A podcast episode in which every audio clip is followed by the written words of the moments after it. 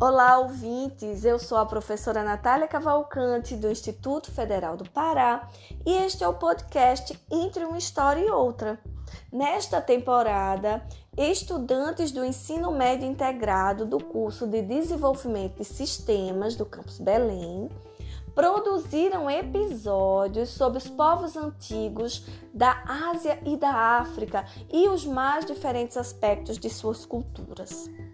Esperamos que vocês possam ampliar os seus conhecimentos sobre a história, aproveitar os episódios que vêm com a marca da juventude, cheio de espontaneidade, criatividade e conhecimento. Esperamos que vocês gostem. Até mais!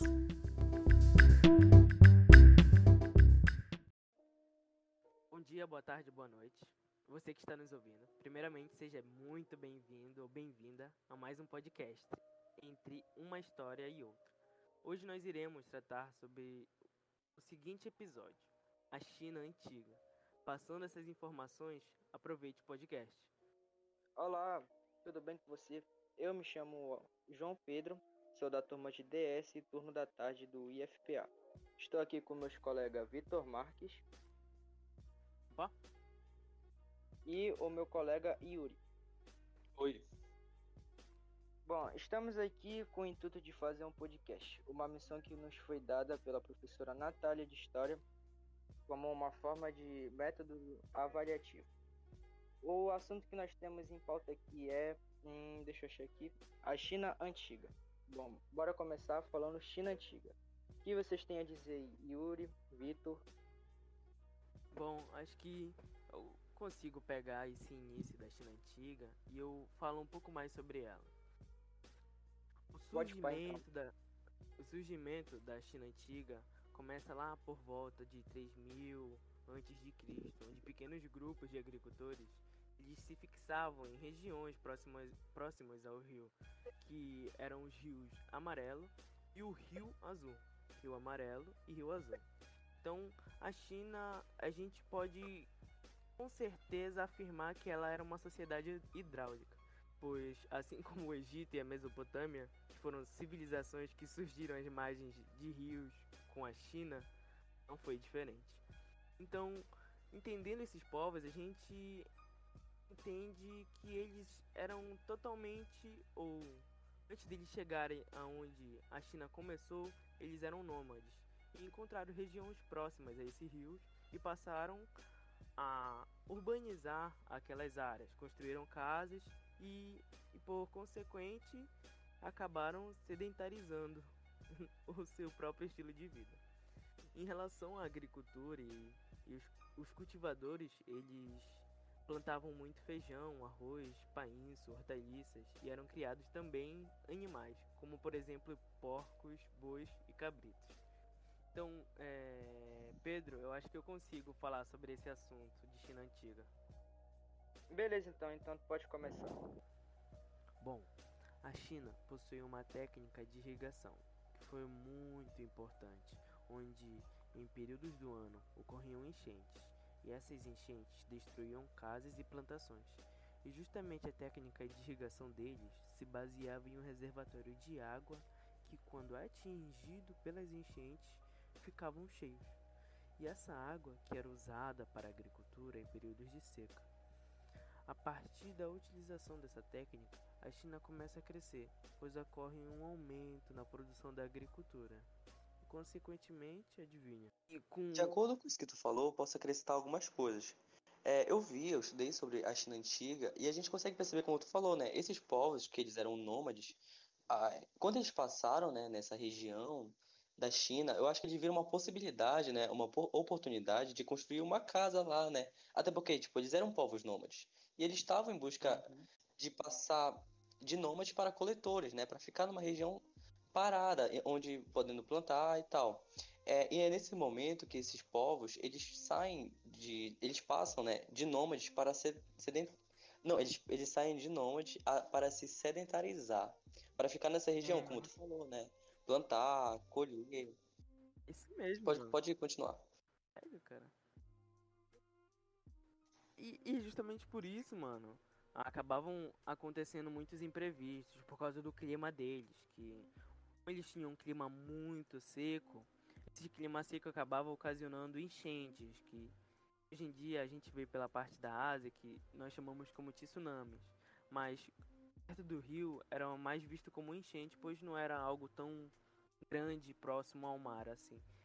Mas essas enchentes acabavam destruindo as casas e as plantações, e com isso a técnica de irrigação foi criada. Justamente por esse motivo do clima ruim, das enchentes, a técnica de irrigação foi muito, mas muito importante para a China nos períodos do, dos anos onde as enchentes aconteciam.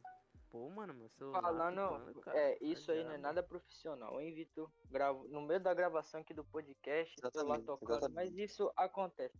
Falando um pouquinho Sim. dessa parte aí da China antiga, que nós vamos parar para perceber. Eles eram parecidos, assim, pode-se dizer, com os povos do Egito e da Mesopotâmia, certo? Certo. Se a gente certo. for parar para perceber, o, todo, todo o continente que temos assim, Ásia, é, continente da Ásia, continente da África, continente americano, entre outros que nós temos hoje pelo mundo. É, o da, o da a, a China ficando na parte da Ásia, é, a Ásia sempre foi a Ásia e a África sempre tem o diferente da América tem as suas partes que nós chamamos de desertos e lugares secos porque até hoje em dia na China os ares da China não é o mesmo, por exemplo, que a gente fala dos ares da Europa ou até mesmo da América. É um clima, um clima totalmente diferente. Os climas. Sim, sim. Exato. Fora dos climas da Europa, os climas da Europa, diferente da Ásia, são muito bons com estações definidas. E o da Ásia a gente já vê que não é tão firme assim. Pelo menos antigamente. Eles são bons é, pra plantação, né? Pra fazer agricultura. Até porque por isso que esses povos eles faziam agricultura, né? Eles surgiram nas margens do rio e, e tinham como sua renda a própria agricultura. A renda que eu digo, tipo, eles se alimentavam da agricultura, viviam da agricultura. Pode continuar, Vitor. Sim. É, mano. É exatamente isso, cara. Esse sistema de irrigação, eles acabaram tendo um crescimento populacional enorme, mano. E por volta de 2000 antes de Cristo, é, essa técnica de irrigação ajudou muito eles para um surgimento po populacional que acabou correndo que surgisse estados, mano. E essas pequenas né? populações. Sim, sim. Essas pequenas populações, mano, foram o que davam início das nossas dinastias, mano qual tu acha que é o nome da primeira dinastia? Peraí, peraí, peraí, peraí. Antes da gente começar né? a passar a falar pela dinastia, calma aí, calma aí. Essa técnica de irrigação tem um comentário a falar. É, a técnica de irrigação, ela foi feita por causa, ela foi elaborada no caso, por causa que tinha as enchentes. Eu estou errado ou não? Não, tá certo, tá certo. Pois é, é aí mesmo, a gente vai pegar e comparar, porque na minha parte eu vou comparar com a atualidade logo após a, as partes de vocês e a gente vai para perceber o seguinte. Antigamente tinha as enchentes, hoje em dia temos os maremotos, os tsunamis, que nós temos, acho que devido ao aquecimento global e as coisas que andam acontecendo sim, ao redor sim. de todos esses anos por causa é, da natureza. E se vocês forem para perceber, é, a China hoje em dia, o, os países asiáticos como todo, a maioria, os países grandes, China e Japão, os dois mais conhecidos que temos, pelo menos aqui pelo Brasil. É, tem ah, hoje em dia prédios, edifícios, a prova de terremotos que tem hoje em dia ainda e também a prova de tsunamis. Então a gente pode perceber um ponto que desde a antiguidade eles é, conseguiram sobreviver, porque até hoje temos eles conhecidos, é, por causa é tudo questão de sobrevivência mesmo, que conseguiram são povos que conseguiram é, sobreviver todos esses anos e estão de pé até hoje e hoje como um, país, apesar de ser comunista, que ainda é uma, uma coisa antiga que temos hoje em dia, porque a maioria são capitalistas. Mas temos um ponto muito interessante para a China, que é esse negócio da capacidade, eu posso dizer até mesmo inteligência de pensar uma maneira que possa superar Se esse obstáculo, né? porque enchente aqui na minha rua nunca teve, graças a Deus, mas Até mesmo no Brasil, até mesmo no Brasil nós temos enchentes. Privilégio, privilégio. Privilégio, privilégio. terremotos nem se fala. A gente tem um privilégio dado por Deus de não ter terremotos no Brasil. Porque se tivesse essas coisas que acontecem nesses países, a gente tava todo mundo ferrado. Tá, é, passando essa parte agora, né? A gente vai começar a falar das dinastias. Bora lá, Yuri. Eu, eu vi aqui no, na pauta que o senhor está é, com esta grande importância de falar sobre as dinastias chinesas. É, tá loucão, mano. Ainda falo da dinastia Xia, moleque. Dinastias China, chinesas. Aí começa pela Xia. Ah tá, ah, tô tirando. Mete louco não, vai lá, Yuri. E só para complementar uma coisa, o que é uma dinastia? Uma dinastia é, um, é são famílias de reis, ou seja, quando um rei morre lá, é, o cargo dele passa para o seu filho, né? Então é hereditário. Pode continuar, Vitor. Depois eu vou pegar mais uma parte sobre esse assunto lá na frente. Tá ok. Com eu continuando sobre a dinastia Xia, mano, ela, essas dinastias, principalmente a dinastia Xia, ela foi a dinastia mais antiga. Ela foi a primeira. E normalmente alguns historiadores foi a primeira, mas justamente alguns historiadores não consideram ela justamente pelo fato dela ser muito antiga, mas ela é sim documentada e assim indícios que a primeira delas foi a dinastia Xia, pois ela se desenvolveu no ano de 2205 a.C. e, e 1818 a.C. E, e, e existem poucos vestígios dessa época, pois acredita-se que o período que tenha perdurado, que foi praticamente 500 anos, com cerca de 17 reis, foi, foi esse período da dinastia Xia. E a falta de informação acaba acarretando a, a credibilidade dessa, dessa própria dinastia. Mas o fim da dinastia Xia teria acontecido por causa de má administração do então rei chamado Xia Xie. Era considerado por seu povo como um ditador. Incidência, não? Uhum. Incidência de hoje dia, será? Incidência de hoje dia? Tá. E, e, nesse, e nessa, nesse fim da dinastia Xia, a gente entra logo em seguida com a primeira dinastia Shang. E é a primeira porque foi a única, né? Dinastia Shang, ela atingiu o poder entre os anos de 1500 e 1050 antes de Cristo. Os Shang criaram, eles criavam, né? Os exércitos muito poderosos, cara, muito mesmo, mano. Tipo do Goku, tá ligado? do Vegeta. E e, e assim, é, nesse, nesse naipe, pô. E, e nesse, nesse estilo, eles acabaram aumentando os territórios deles. O rei dessa dinastia era classificado como os filhos do céu, cara. Ele era literalmente Vegeta, pô.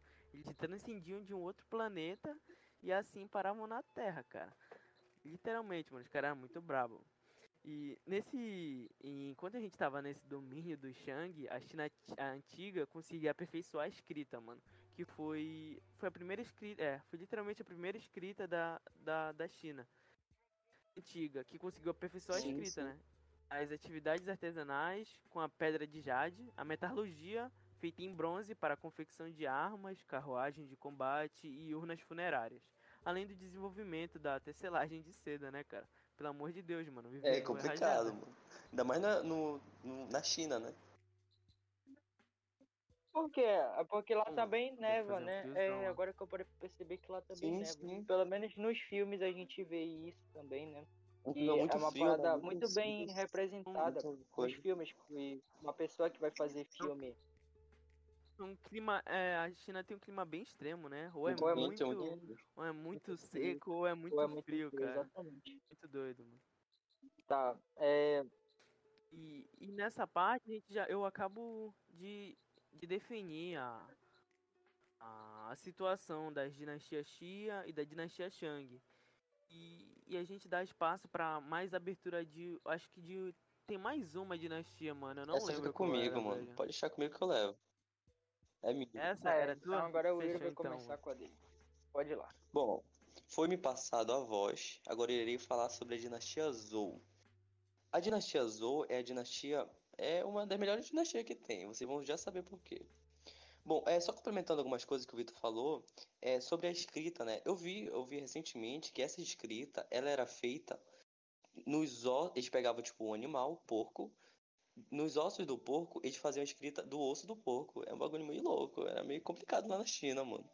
É tá. meio estranho, não é do nosso conhecimento. É, não é do nosso conhecimento. Complicado, mano. Bom, é, começando sobre a dinastia Zhou, a dinastia Zhou, ela dura, ela dura por volta de mil é, 46 a.C. até 256 a.C. É, eu só falar um pouco como é que, como é que passa uma dinastia para outra, porque o Vitor, nosso amigo Vitor, ele falou sobre as duas dinastias, né? Ou seja, como é que a dinastia Zhou passou, né, para a dinastia Shang? Geralmente, como eu falei, isso que essas dinastias são passadas de rei para rei, né, de filho para filho, de pai para filho, na verdade. É, ou seja, quando um rei ele morre e ele não, ele tipo morre precocemente, ele não deixa um herdeiro, começa a ocorrer tipo alguns conflitos, né? Tipo, eles falam, pô, quem é que vai ser o rei agora, né? Quem é que vai assumir o poder? Aí por esse motivo começam a ocorrer algumas revoltas internas. Aí dessas revoltas internas surge uma dinastia e essa dinastia começa a governar. E foi é basicamente assim que passa de uma para outra. E assim que chegou na dinastia que eu vou falar agora, a dinastia Zhou. Na dinastia Zhou, a gente tem que essa dinastia ela vai absorver muito do que foi dito na dinastia Shang. Por exemplo, a cultura da, da escrita, né, que era um sistema de escrita, é, os rituais religiosos que o Vitor falou, tanto que lá eles tinham um deus supremo, que era o chamado é, Shang-Chi. É, a gente tem mais algumas relações, como a, a própria cultura, né, eles, eles trazem um pouco dessa cultura. Bom, quando a gente chega na dinastia Zhou, é, a dinastia Zhou ela tenta se destacar com um novo tipo de, como um novo método de governar. E esse método de governar vocês podem até associar depois como feudalismo. Eu não sei, eu não posso, eu não posso dizer, né, que é, é o feudalismo, mas é bem parecido. Vocês vão já saber por quê.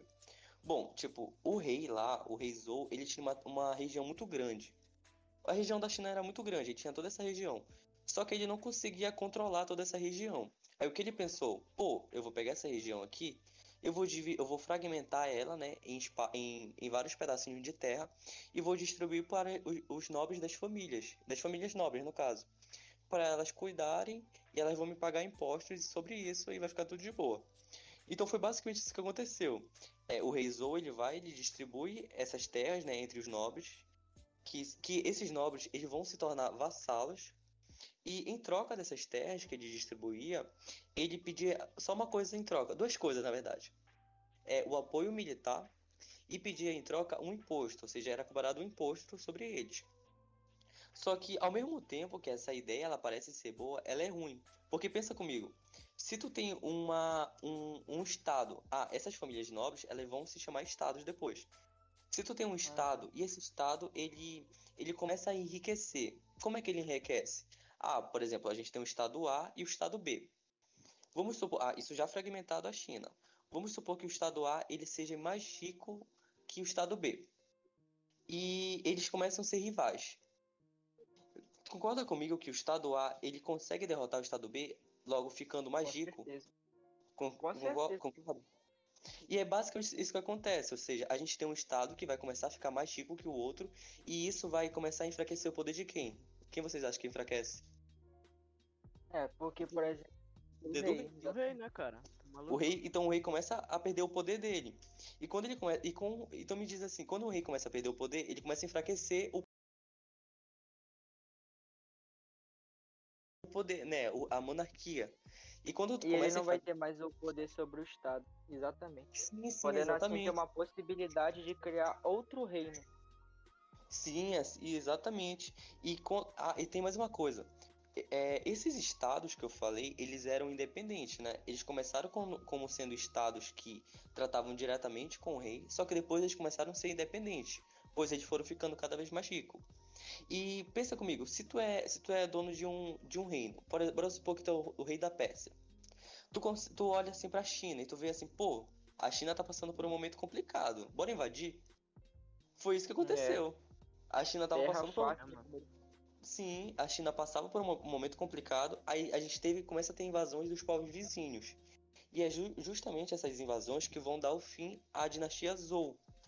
Pois enfim, tu consegue perceber que, tipo, o rei, ele chega com uma ideia bacana, né? Até então é uma ideia bacana, só que essa ideia, ela, ela torna, ela, como é que eu posso dizer?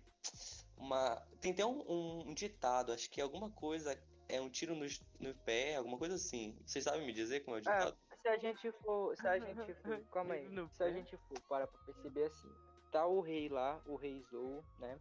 Ele tem o reino sim. dele e começou a dividir as terras dele por exemplo, é, deixar um chefe para cada terras que são denominadas sim, sim. estados, estados, é, para depois poder começar a ter mais enriquecimento. Porque o primeiro pensamento é, é bora, bora se fortalecer.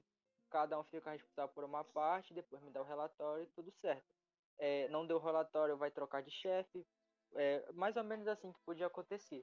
Só que o problema é, se ele começa com esse negócio de impostos, até hoje temos no Brasil, começa, começa a ter um certo tipo de revolta da parte de alguns, porque nem todo mundo é, vai sim, querer sim. pagar imposto. E a gente mesmo no Brasil não, não, não aceita pagar é, certo tipo de imposto. Então por que, que antigamente deveria ser diferente? De maneira nenhuma.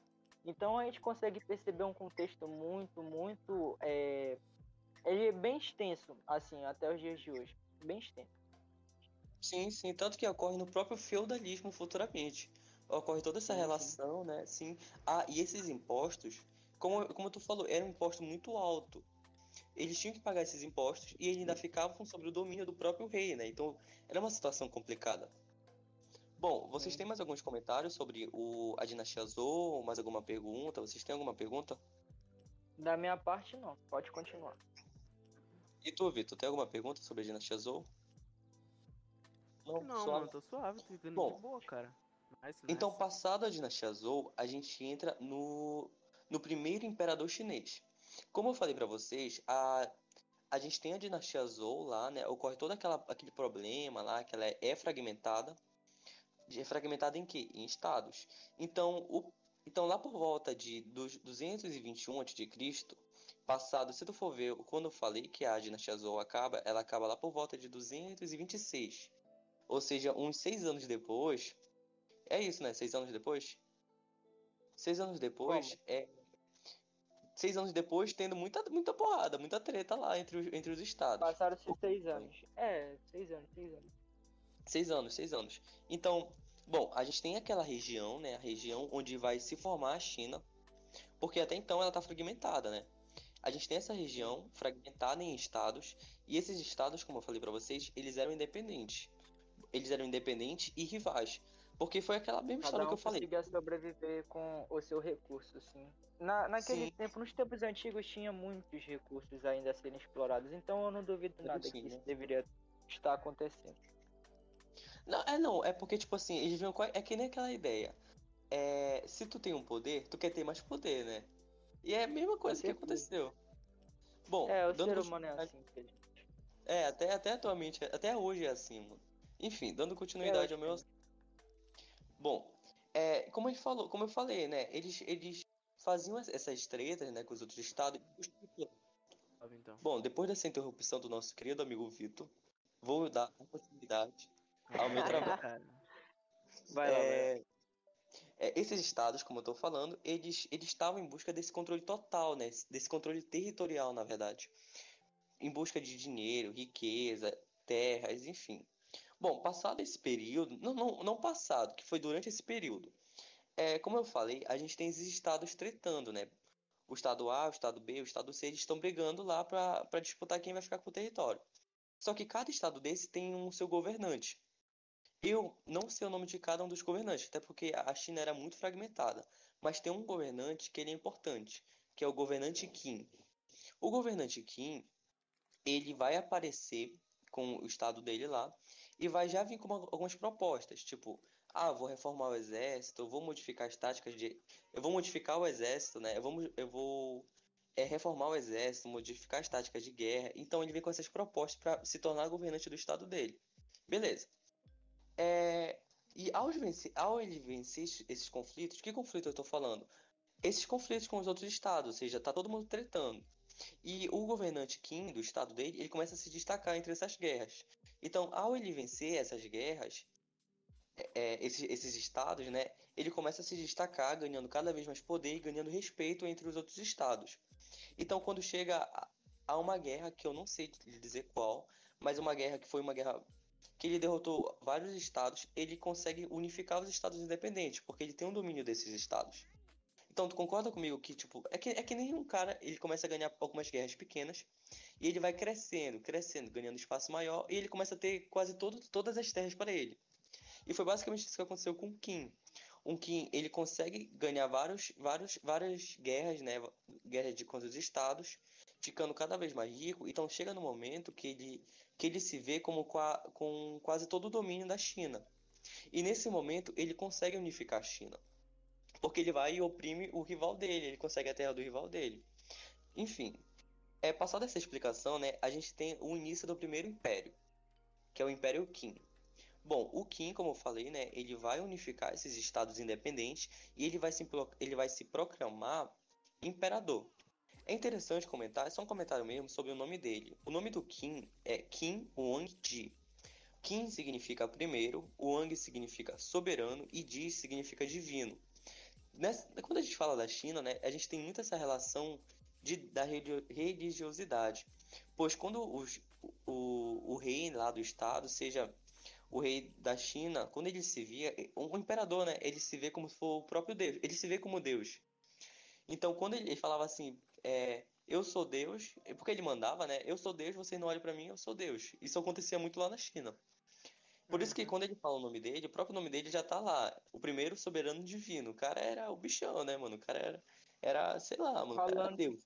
É, falando, né, falando assim, é, desse negócio da é, religiosidade, é, no, no início, bem no iníciozinho, nós falamos sobre os povos antigos, como Mesopotâmia e, e o Egito. Vale a pena é, fazer uma, uma pequena comparação entre o Egito e a China, porque no Egito temos o faraó, Sim, sim. É, o povo se considerava ele como fosse um deus, e agora temos o rei, né?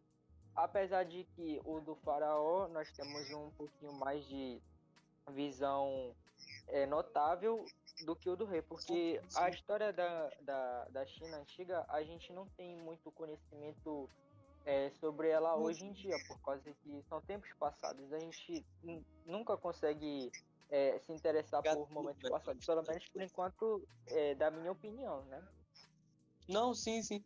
Tanto que quando a gente pesquisa é sobre a China, a gente não consegue encontrar todos os fatos. E às vezes tem alguns fatos que são não aparecem em outros livros, entende? Então, tipo, tu consegue tu começa a pensar assim, será que isso aconteceu ou não aconteceu? Mas isso que tu ressaltou é muito interessante, tanto que quando eu tava falando aqui, eu me lembrei logo do Egito, sobre o faraó lá, que ele era a é, como é que pode dizer? o Supremo, né? O, o rei. Ele era não, rei ele e Deus. É, exatamente. Bom, agora eu, eu vou. Depois de falar todo esse assunto, né? O primeiro imperador chinês, eu vou falar agora do Império. Do primeiro império, né? O Império Qin.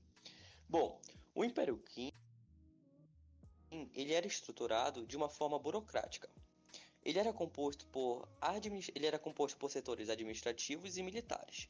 É diferente dos outras, dos outros, quando a gente fala lá das dinastias, né, a gente tem que os cargos eles eram passados de forma hereditária, né? Tipo, se o cara é nobre, é, ele, e ele assume alguma função lá no, na, seja lá na dinastia, lá na monarquia que, que tinha, ele assume uma, um cargo alto, o filho dele vai assumir o mesmo cargo dele. Só que quando a gente entra no Império Qin, esses cargos eles começam a ser passados para pessoas especializadas, ou seja, bora supor que, sei lá, eu sou um ex-combatente de guerra é, eu vou estar numa função sendo lá da segurança, porque eu, eu participei de guerras. Tipo, é algo mais ou menos assim. Eu não sei se você conseguiu entender. Bom, é, no Império Qin, a gente tem que esses setores, né, que eu acabei de falar, esses setores administrativos e militares, eles eram mantidos com uma cobrança muito alta de imposto. Esse imposto era sobre quem? Sobre os camponeses. Era como eles, eles sustentavam, né, o, império. Era um império muito, como é que pode dizer? Muito muito rigoroso, eles, eles enfim, taxavam muito, muitos impostos sobre as pessoas, sobre os camponeses. Bom, é, durante o Império Qin, a gente tem uma criação de códigos de leis, e esses códigos de leis, eles chegam lamentavam a ação dos habitantes do Império, certo? Então a gente tem um tópico... É, é, eu vou separar o Império Qin entre pós e contra. Esse tópico que eu, que eu acabei de falar é um pós, que foi a criação de códigos, né? É, durante o Império Qin, a gente, tem, a gente tem uma moeda padronizada, o surgimento de uma moeda, né? Que é uma coisa nova, porque quando a gente fala do Império Qin, é uma coisa muito antiga, né? O Império Qin é lá o que? Hum, 156 a.C. é muito, muito, muito antes, né? Bom, a gente tem a utilização do peso, da medida, é, a gente tem construção de estradas, pontes, canais, ou seja, quando a gente olha para esse império, a gente começa a pensar assim, pô, foi um império muito bom, né? Criação de estradas, enfim. essas estradas, elas foram criadas para justamente para intensificar a comunicação entre as pessoas, né? E o deslocamento entre, entre as pessoas pelos, pela, pela própria região da China, que era uma região muito grande. É, durante esse período ocorrem diversas reformas no campo econômico e administrativo, essa reforma administrativa foi justamente o que eu falei sobre os cargos, né, como eles eram passados. Bom, agora falando agora o contra, né, o contra ao governo, contra ao, ao império, né. Durante o Império Qin, a gente tem muita, muita violência, muita intolerância. E essa intolerância era dada justamente pelo imperador, porque pô, o cara é imperador, né? O cara é o bichão. Se uma pessoa é contra o imperador, ele vai lá e manda matar. Era, era assim mesmo. E, tipo, eles eles eram muito cruéis, eles tentavam matar mesmo. É. é... Bem Oi? simples, né, mano? É, bem, bem simples, né, mano? Acho que é um, bem, é, um jeito bem prático. É uma, é uma forma de né? silêncio bem, bem, pode ser dizer, efetiva naquela época. É. Sim, é sim. efetiva, realmente Bom, é efetiva. é efetiva. Bom, continuando, né? É, a gente tem, né, que o imperador ele era muito, muito violento. É porque é o imperador, né? com, com o império que a gente vê na história que não é assim. Todos os impérios são assim. Se uma pessoa é contra o, o que ela tá falando lá, ele vai lá e corta o mal pela raiz. Bom, é, e ele, ele ia atrás de quem, né? Ele, ele, fala, ele ia atrás dessas pessoas, como justamente como eu falei. Durante o Império Qin, a gente tem um tópico que é bom, é bom lembrar, que é o tópico a queima dos livros. Como assim? Durante o Império Qin, ele queimou diversos livros, mas que livros eram esses? Esses livros eram os livros que questionavam as leis que ele criou durante esse império. É, sabe as leis que eu falei? Aquelas leis que regulamentavam a ação do habitante do império? Justamente, alguns, alguns tinham pessoas que eram contra, né? E essas pessoas que eram contra o império, elas, elas escreviam livros ou, sei lá, argumentavam contra as pessoas e essas pessoas justamente eram caçadas e os seus livros eram queimados. Então teve esse, essa, essa, esse, essa queima de livros, né, essa destruição de todos os livros. Esse, esse tópico de, dessa queima de livros é muito lembrada no, na própria história, né? Quando a gente pesquisa sobre a China, foi uma coisa que eu encontrei bastante sobre essa queima dos livros. É, e mais alguma coisa para falar? É, as obras sobre história, filosofia eram proibidas durante esse período, certo? Durante o Império Qin, a gente tem uma coisa que vocês, eu tenho certeza que vocês vão, vão que vocês conhecem, Durante o Império Qin, foi, foi durante o Império Qin que iniciou a construção da Grande Muralha da China. E a, é, moleque, Caraca. muito tempo. É, e a Grande Muralha da China, ela não, foi, ela não ficou presa somente ao Império Qin. Os outros impérios que vão surgir, ou a própria. A, durante o tempo, né, eles, eles dão sequência a essa construção. Que foi uma construção muito grande. Se eu não me engano, é, a Muralha da China Opa, meu nome é Vitor Marques e eu vim aqui do futuro apenas para avisar que a gente realmente não sabia quanto de comprimento tinha a muralha da China e ela serviu de fronteira e portagem. Ela se estendeu por mais de 21 mil quilômetros. Tem 6 a 7 metros de altura, 14 no seu ponto mais elevado, e para ser erguida precisou de mais de um milhão de trabalhadores. Peço perdão aí pela falta de desinformação. 21.1 Eita, mano. É por isso que ela dá pra ver do, do espaço, né, mano? É muito grande. É. é enfim, deixa eu, deixa eu continuar meu assunto aqui. Bom, é, então, né, a gente tem o Império Qin, só que o Império Qin, todo Império tem um fim. E o Império, o Império, o, e o fim do Império Qin, na verdade, ele se dá com a morte do próprio Imperador. Ou seja, a gente tem o início do Império Qin lá por volta de 220 a.C. E passado um tempo, o Imperador morre e lembra que eu falei sobre. A, a, até na dinastia, quando o imperador morre precocemente, começa a ocorrer algumas revoltas, né? Porque, tipo, o cara morreu e quem ele vai deixar no poder? Tinham herdeiros, tinham, mas tinham pessoas que queriam também tomar o poder, né? É, então vou dar uma leve continuidade é a esse assunto. Aí o nosso querido amigo o nosso, o nosso querido amigo João Pedro. Bom, com a morte desse imperador, com a morte do imperador, eu acho que eu falei toda a história e eu não falei o nome do imperador. O nome do, do imperador era Wang. Ah, não falei sim, né? Wang Di. Falei, né? Tem quase que eu falei. Beleza. Falou, falou, falou, falou, falou. É, com a morte desse imperador, a China ela vai enfrentar um período conturbado, né? Porque tipo, o imperador morreu, então fica, vai ficar uma situação instável na, lá na China. Porque vai ter várias pessoas querendo dominar o poder, tipo, bora supor, se tu tem lá o cara que é o imperador, embaixo dele vai ter os generais, né? E se o imperador morre, bora supor que a gente tem três generais. Um dos três generais ou os três querem dominar o poder, né?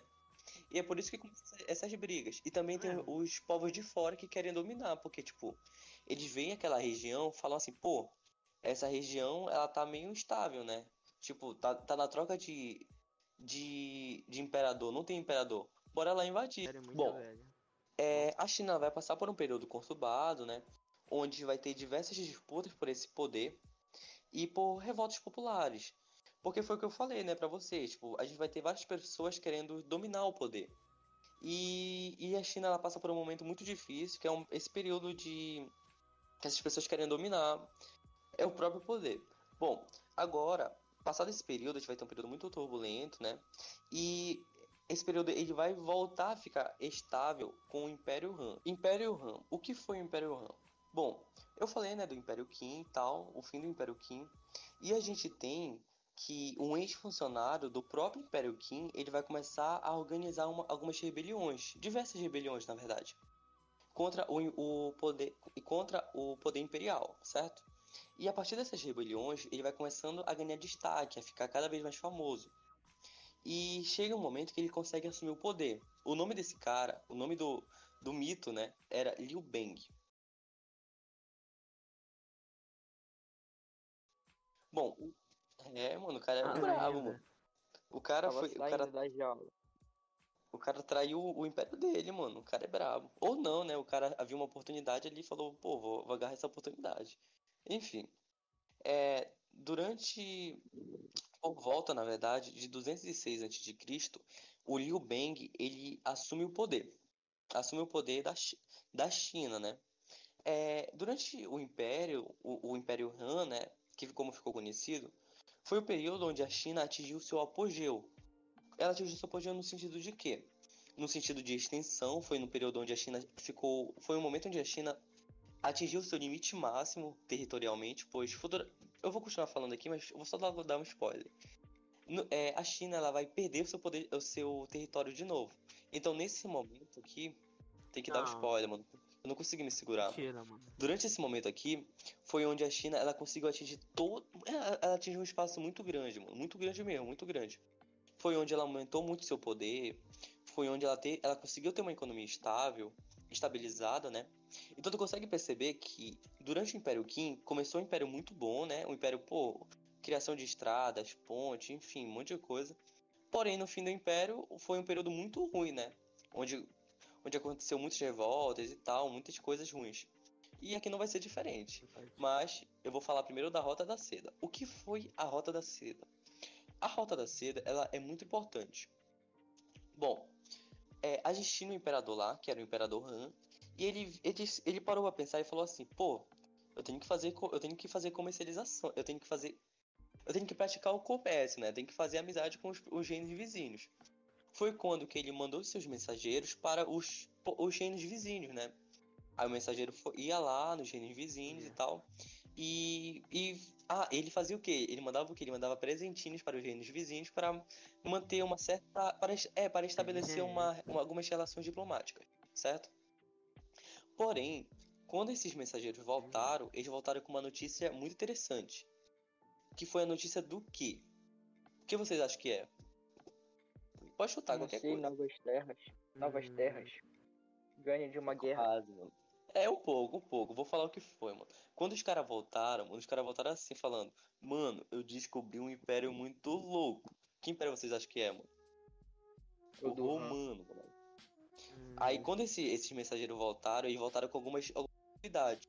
Que foi a descoberta de outros impérios, como o, o Império Persa, a, Maced a Macedônia, não, a Meso Mesopotâmia, a, a Arábia, o Império Romano, ou seja, é aí que começa toda essa, toda essa descoberta para eles, porque até então eles não conheciam esses impérios.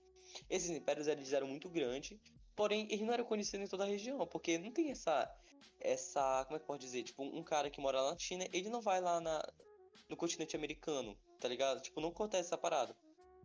Até Bom, porque, até porque é o seguinte, verdade. a América ainda não tinha sido descobrida sim, ou sim, ainda sim, não tinha sido formada. Sim, sim, sim. E também, e também é, por exemplo, eles também não tinham essa, essa visão de explorar, porque eles ainda estavam se fixando, pode ser assim, é, construindo suas próprias riquezas. Sim, porque sim, sim. A, o período que a gente está falando é antes de Cristo, então é bem, é bem antigo mesmo. Muito antigo. É, enfim, é, aí esses mensageiros voltam, né? Aí o imperador Han ele fala assim, pô, eu vou tentar, eu vou tentar me tornar amigo desse, desse imperador, né? Ou desses outros, desses outros reinos, né? E é quando começa a, quando, quando a China começa a praticar da comercialização, onde ela começa a trocar presentinhos, né? E a própria comercialização, vendendo os produtos dele. Então é nesse período que ocorre um intercâmbio cultural entre a China e o mundo. Porque até então, a gente pode até dizer que, tipo, entre o Império Romano e a, Mace a Meso Mesopotâmia ocorria uma, uma interação. Mas a China não, a China estava lá no cantinho dela. E quando ela descobre esses outros reinos, ela começa a tentar se meter lá no meio para fazer um, praticar o comércio, né?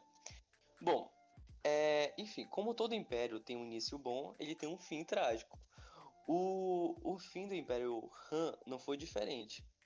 Como se deu o fim do Império Han? Justamente por disputas de poderes. É, a gente tem diversas disputas de poderes logo com a morte do Imperador Han.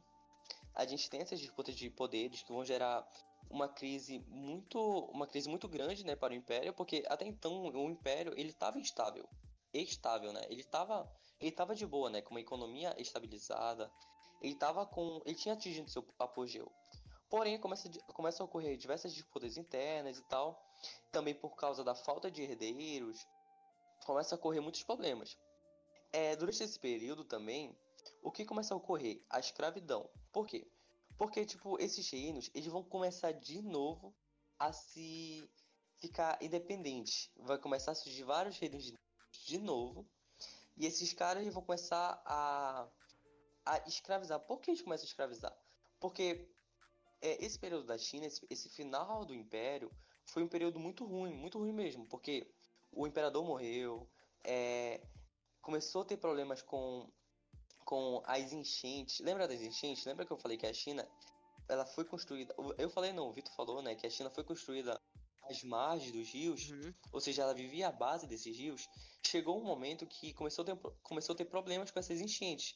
E essas enchentes, elas eram cruciais para que ocorresse uma, uma agronomia bacana né, para produção de comida, seja arroz, é, feijões, plantações de. Enfim, todas as plantações, criação de gado, enfim. Aí Mesmo. problemas, então começa a ter toda. pessoas passando fome.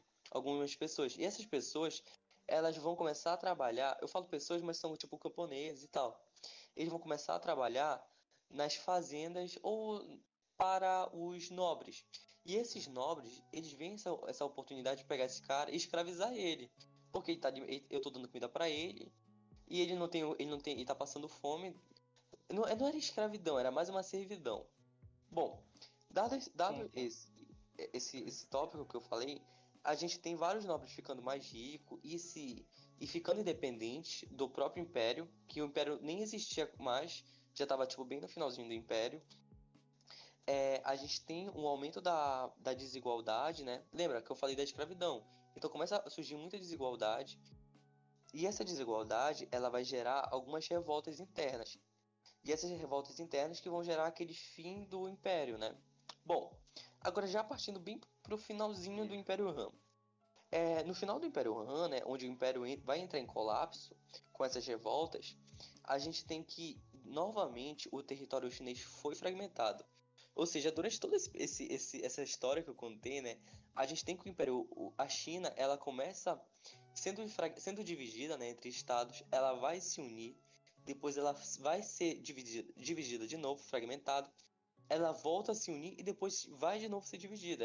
Acontece muita onda lá. Por isso que a China uhum. tem muito tempo de, de história, né? Pô, é, foi uma, uma civilização que foi uma das primeiras civilizações, né? Ela foi criada lá por volta de 2000 a.C. Então, 3000 a.C. 2000 foi quando surgiu, né, a China.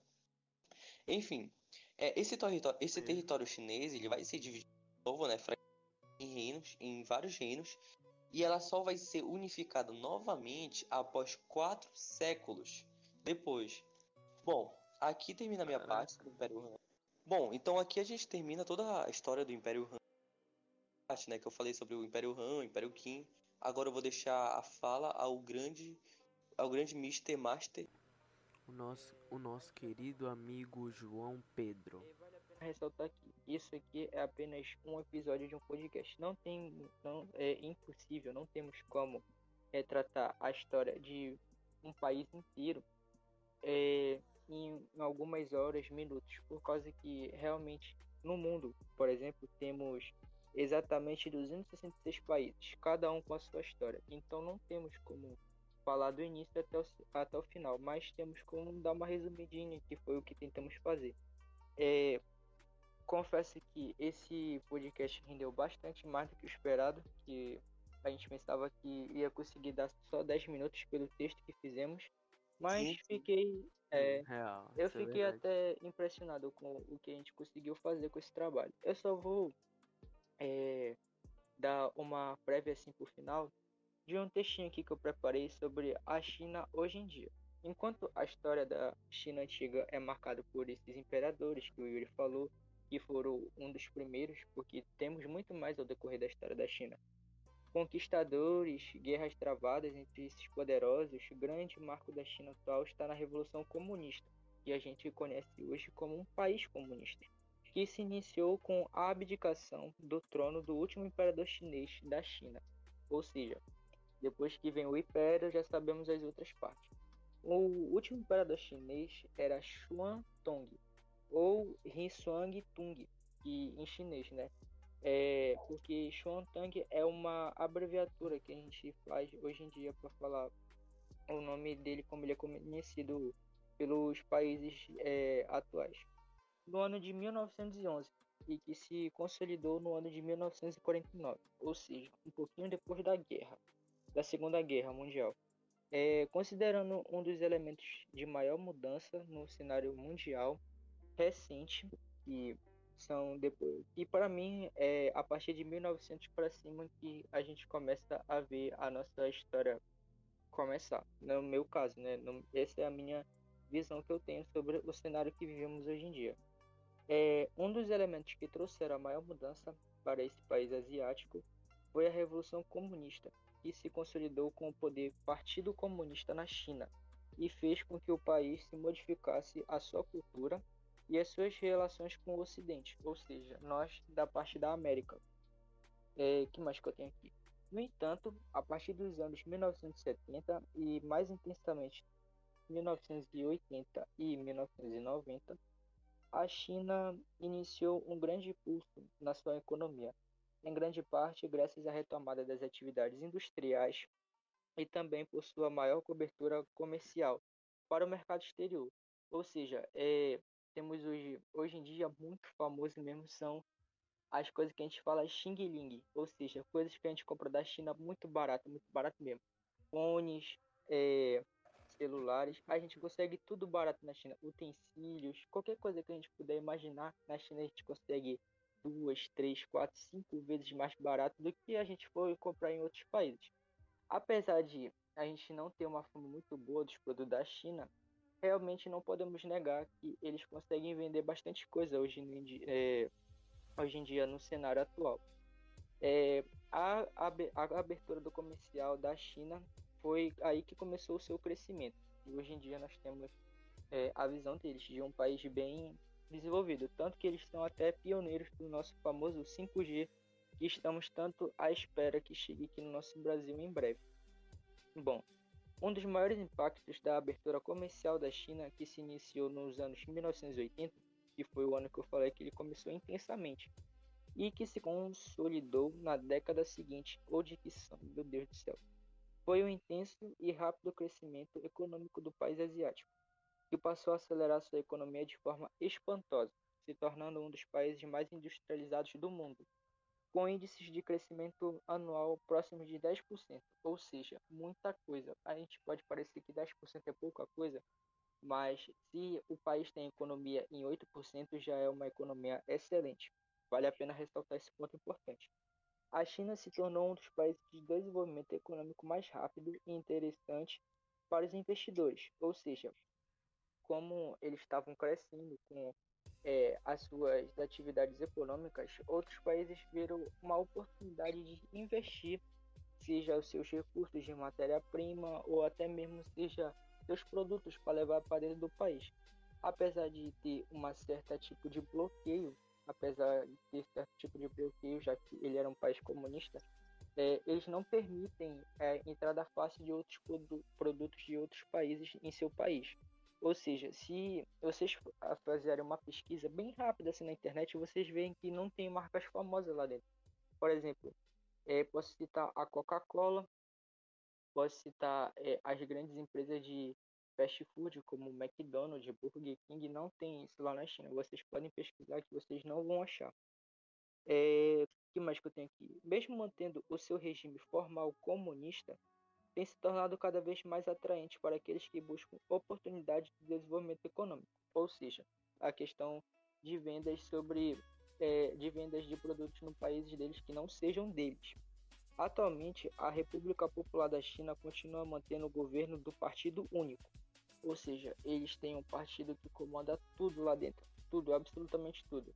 É, o governo chinês, eles uhum. é, mano, eles são meio que eles mantêm é, essa ideia que a gente trabalhou hoje é, de governar tudo, todo o, o, fragmento da China, todos os seus estados, é um partido só para governar tudo aquilo. Ou seja, é, um, pode ser um pouco é, visto com maus, maus olhos, mas por outras pessoas com bons olhos. Apesar de que é um país comunista, sim, é um país comunista.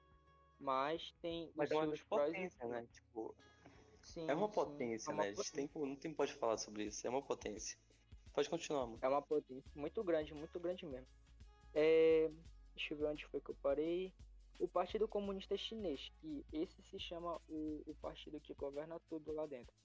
Mas é, ao decorrer do tempo, né, até hoje em dia, vem se tornando cada vez mais aberto para o mercado exterior e a influência econômica e social de outros países. Ou seja, eles estão meio que abrindo uma brecha porque se para para pensar, se a China ela querer brigar com países para vender os seus produtos dentro e não deixar é, vender os produtos de outros países no seu país, pode começar a ter algumas desaven desavenças e conflitos entre esses países, entendeu? Com certeza. Por isso que eles decidiram. É, é se a gente for parar para ver de longe assim, a gente consegue perceber notoriamente essas coisas.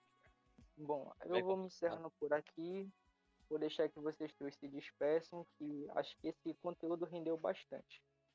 Também acho que rendeu bastante. Gostaria de agradecer. Rendeu se, alguém, se alguém chegar até, até, aqui no final, gostaria, de, gostaria de agradecer por acompanhar nessa essa viagem com a gente aí sobre a China Antiga. E foi isso. Me despeço aqui. Yuri Giovanni, a lenda, está indo embora. Caçar demônios durante a, a madrugada. É, é isso, isso isso mesmo, rapaziada. Espero que vocês tenham entendido tudo. Surgimento, as dinastias são basicamente a ponte para o que foi hoje os impérios. E foram basicamente todas as pontes para a atualidade. Pra entender, né? O que e é, é isso, rapaziada. Tamo junto mesmo aí. Se tu ficou até o final, é, tu é um monstro, mano. Estou aqui no final apenas Estou aqui no final apenas para ressaltar que nosso objetivo foi passar informação de uma forma descontraída e leve. Por isso gostaria que levassem em consideração que o foco da nossa equipe acabou por ser uma conversa onde todos podiam se ajudar e aprender. E desde já pedimos perdão por alguma palavra dita de forma errada ou fora de contexto. Muito obrigado pela sua atenção e espero que entre uma história e outra você possa ter aprendido algo. Até a próxima.